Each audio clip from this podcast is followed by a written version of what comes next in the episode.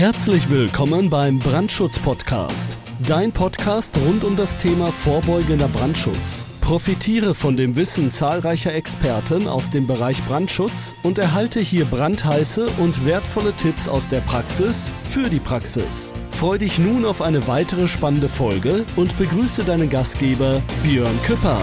Hallo und herzlich willkommen. Du solltest unbedingt einen Feuerlöscher beim Discounter kaufen, wenn. Hm.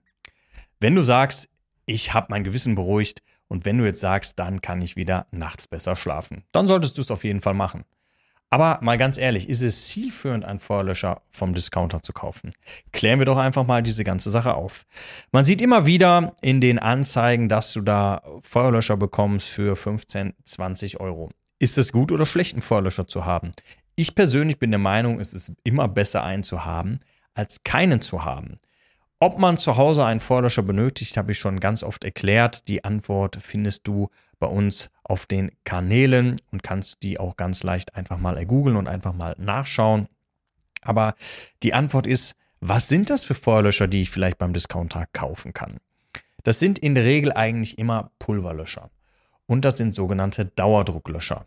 Was bedeutet das jetzt schon wieder? Pulver, Dauerdruck, ist doch Feuerlöscher, ist doch gut. Ja, klar ist es gut. Es ist immer besser, was zu haben, als nicht zu haben. Aber Beispiel zu Hause. Du hast jetzt diesen Feuerlöscher und wir hoffen, wir klopfen mal wieder auf Holz, dass du das Ding nie benötigst. Aber jetzt benötigst du das auf einmal. Und jetzt brennt dein Adventskranz vielleicht und jetzt ziehst du da diesen Splint und haust da auf den Pulverlöscher drauf. Der Adventskranz wird ziemlich schnell aus sein. Aber hm, jetzt haben wir ein größeres Problem. Ja, wir haben vielleicht einen Kollateralschaden. Du hast alles schön mit diesem komischen Pulverdunst eingenebelt, du hast überall Löschpulver liegen. Und die Frage ist, hm, was hätte ich denn jetzt machen sollen? Hätte ich den anders löschen sollen? Ich habe doch dafür einen Feuerlöscher. Die Frage ist durchaus berechtigt. Aber vielleicht hätte man überlegen sollen, wann brauche ich einen Pulverlöscher? Und da meiner Meinung Pulver ist ein super geniales Löschmittel, weil es ist total effektiv, es geht total schnell, aber es hat ein paar Nachteile. Und Pulver ist eigentlich nur für die Brandklasse C, also brennbare Gase, geeignet. Dafür braucht man Pulver. Ob man Gasbrand unbedingt löschen sollte, kann man wieder an anderer Stelle diskutieren. Aber da ist dieser Pulverlöscher eigentlich für geeignet. Und auch ganz wichtig, nur weil du im zehnten Stock wohnst und sagst, wir haben unten im Keller einen Gasanschluss und unser Haus wird mit Gas beheizt unten, habe ich oben eine Gasgefahr. Nee, das ist nicht der Fall. Man muss immer genau schauen, was hat man vor Ort.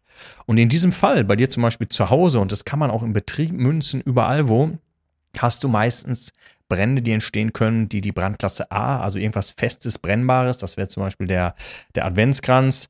Äh, jetzt könnte man noch sagen, okay, das sind vielleicht auch noch flüssige Stoffe oder flüssig werdende. Warum flüssig werdende? Eine Kerze wird in der Regel flüssig, wenn es warm wird. Ne? Aber äh, zum Beispiel auch brennbare Flüssigkeiten fallen darunter, ist die Brandklasse B. Und da hätte man ja, einen Wasserlöscher nehmen können oder einen sogenannten Schaumlöscher. Vorteil, diese Dinger sind in der Form genauso effektiv, sind für den Innenraum sogar noch besser geeignet, weil sie dir nicht sofort die Sicht nehmen, die sorgen nicht sofort, dass du anfangen musst zu husten. Und da auch nochmal der Mythos aus so einem Schaumlöscher, da kommt nicht irgendwie so ein Schaum raus wie Mitte der 90er auf den größten Schaumpartys, das ist echt nur so ein leichtes Netzmittel. Das heißt, da hättest du salopp gesagt den Adventskranz ablöschen können, hättest einmal feucht durchgewischt und dann wärst du auf der sicheren Seite. Und da ist es so, dass oft das Gewissen mit einer ganz einfachen Sache beruhigt wird. Ne? Der Klassiker kann man wieder aufs normale Leben adaptieren. Im Januar meldet sich irgendwie gefühlt jeder im Fitnessstudio an, da ist der immer total voll. Und so ab Mitte Januar ist es auf einmal schlagartig leer. Aber die Leute haben immer noch ein gutes Gewissen. Warum? Weil sie sehen ja jeden Monat auf dem Kontoauszug, ah, ich bin ja noch im Fitnessstudio und das Gewissen ist indirekt beruhigt. Und so ist es mit den Feuerlöschern auch. Das heißt, ich habe nichts dagegen, wenn du diese Feuerlöscher kaufst und sagst, ne, Mensch, ich habe die. Aber es gibt effektivere Methoden und da geht es einfach darum, drüber nachzudenken. Wie gesagt, privat ist nochmal ein ganz anderer Unterschied, wenn du da zum Beispiel diesen Feuerlöscher sagst, ich möchte ihn zu meiner eigenen Sicherheit haben, als wenn du den gewerblich haben möchtest. Weil wir wissen auch, ne, dass wir im gewerblichen Bereich diese Feuerlöscher warten lassen müssen. Das ist öfter ein Problem bei den sogenannten Discounter-Feuerlöschern. Und man sollte nicht einen Feuerlöscher nach dem Preis aussuchen, sondern man sollte den Feuerlöscher nach dem Löschmittel aussuchen.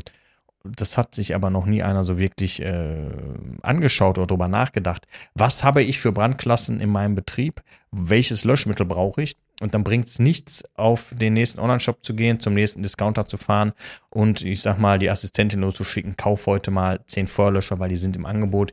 Dann haben wir das Thema. Ja, Du hast dein Gewissen beruhigt, ja, du hast auch Feuerlöscher und keiner wird sagen, ja, okay, hängen die mal alle wieder ab, aber du solltest dich demnächst einfach mal genauestens informieren, wenn du so etwas kaufst, wieso, weshalb, warum. Hast du sonst Fragen im Bereich Brandschutz, ob es für dich persönlich ist, ob es um eine Ausbildung geht oder ob es um dein Unternehmen geht, ja, dann nimm doch einfach Kontakt zu uns auf. Du gehst einfach auf küpper-brandschutz.de. Du findest den Link hier auch unterhalb des Formates. Und wenn du da Fragen hast, ruf uns einfach an, buch dein kostenloses Erstgespräch und dann schauen wir einfach, ne, wie können wir dir weiterhelfen im Bereich des Brandschutzes? Wie kannst du vielleicht auch dazu beitragen, das Thema Brandschutz in die Welt hinauszutragen? Und das sind ganz, ganz wichtige Punkte. Also, Du kennst, was kommt.